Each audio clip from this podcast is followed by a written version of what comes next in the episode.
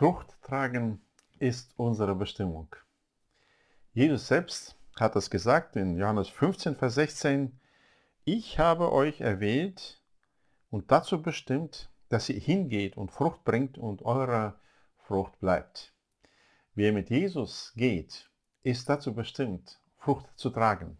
Wir sind zu einem fruchtbaren Leben berufen. Das haben wir uns in der letzten Andacht angeschaut. Doch wie?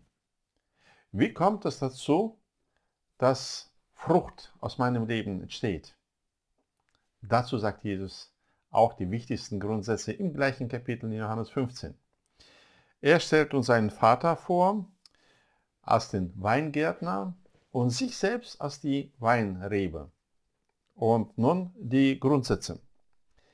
In Vers 4 heißt es, bleibt in mir und ich bleibe in euch.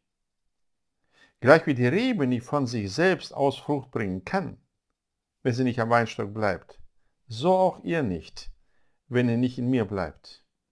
Und dann wiederholt er diesen Grundsatz, so wichtig ist er. Vers 5, ich bin der Weinstock, ihr seid die Reben.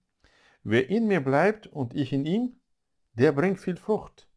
Denn getrennt von mir könnt ihr nichts tun. Ja, ich habe einen Weinstock zu Hause und weiß, wenn ich eine Rebe abschneide, die wird garantiert keine Frucht mehr tragen. Die wird verdorrt, äh, vertrocknen, sie verdorrt und man kann sie nur noch wegwerfen oder verbrennen. Aber Frucht tragen wird sie nicht mehr. Und das ist der wesentliche Grundsatz, den Jesus hier nennt. Um gute Frucht zu tragen, um eine Frucht, der ewigen Bestand hat, die bei Gott zählt, ist das eine Grundbedingung in Jesus zu sein. Äh, Jesus nennt hier zwei Seiten. Er sagt, bleibt in mir und ich in euch. Wer in mir bleibt und ich in ihm, der bringt viel Frucht. Diese doppeltes Ineinander bleiben ist die Grundvoraussetzung, um Frucht zu tragen. Was bedeutet das? Bleibt in mir. Wie kann ich in Jesus bleiben? Zuallererst durch den Glauben. Indem ich glaube, dass Jesus der Sohn Gottes ist, dass er der Erlöser ist, dass er für meine Sünden gestorben ist, finde ich Eingang in Jesus. Ich werde ein Teil von ihm. In Vers 9 hier im gleichen Kapitel sagt Jesus, gleich wie mich der Vater liebt, so liebe ich euch, bleibt in meiner Liebe. In Jesus bleiben bedeutet, in seiner Liebe zu bleiben. Dabei stehen zu bleiben, dass er mich liebt.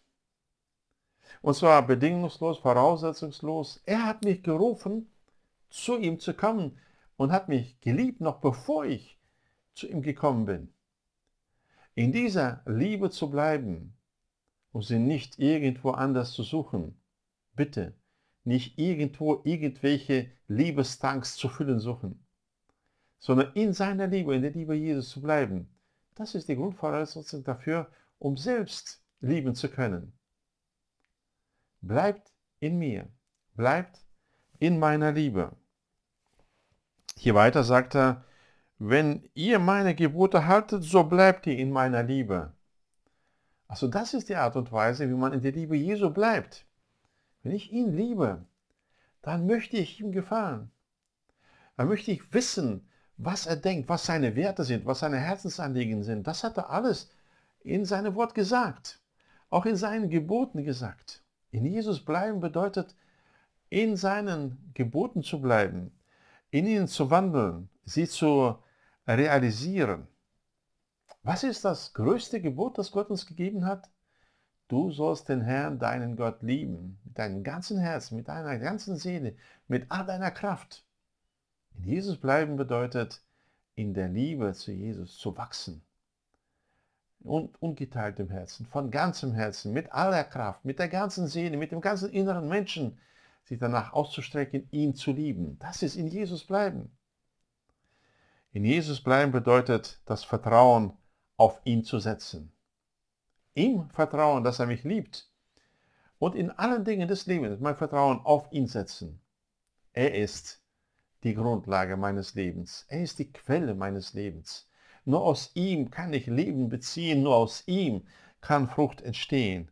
Ich vertraue auf ihn. Sich auf ihn und seine Interessen zu konzentrieren, sich dafür zu interessieren, was sein Wille ist. Das ist in Jesus bleiben. Wie Jesus schon im Vater unser lehrte, so zu beten, dein Wille geschehe wie im Himmel, so auf Erden. Äh, seinen Willen zu suchen und danach zu streben, dass er Wirklichkeit wird, das ist in Jesus bleiben. Auf der anderen Seite soll Jesus in uns bleiben. Wie geschieht das? Er sagt, sieh, ich stehe vor der Tür und klopfe an. Wer mir auftut, zu dem will ich hineingehen und das Abendmahl mit ihm feiern und er mit mir. Jesus in mir bedeutet, ich lade ihn ein. Ich öffne mein Herz, ich öffne mein Leben. Ich bitte ihn, der Herr meines Lebens zu sein, und zwar in jedem Bereich meines Lebens. Jesus in mir bedeutet er als Person, als mein Erlöser, als mein Messias, als mein König ist in meinem Leben und bestimmt in meinem Leben. Aber hier gibt es auch noch einen anderen Ausdruck. Ja? In Vers 7 sagt Jesus, wenn ihr in mir bleibt und meine Worte in euch bleiben, also er ersetzt diese Aussage, ich bleibe in euch, mit meine Worte in euch bleiben, so werdet ihr bitten, was ihr wollt und es wird euch zuteil werden. Jesus in mir bedeutet, sein Wort ist in mir. Ich nehme sein Wort auf. Ich nehme es im Glauben auf, um danach zu leben, um es zu tun. Bleibe in ihm und er in dir, so trägst du viel Frucht. Das ist die Verheißung, die wir haben. Das wünsche ich mir, wünsche ich uns allen, dass wir Tag für Tag immer mehr in Jesus verwurzelt werden, in ihm bleiben und er in uns. Und dann wird viel und reiche Frucht in unserem Leben entstehen.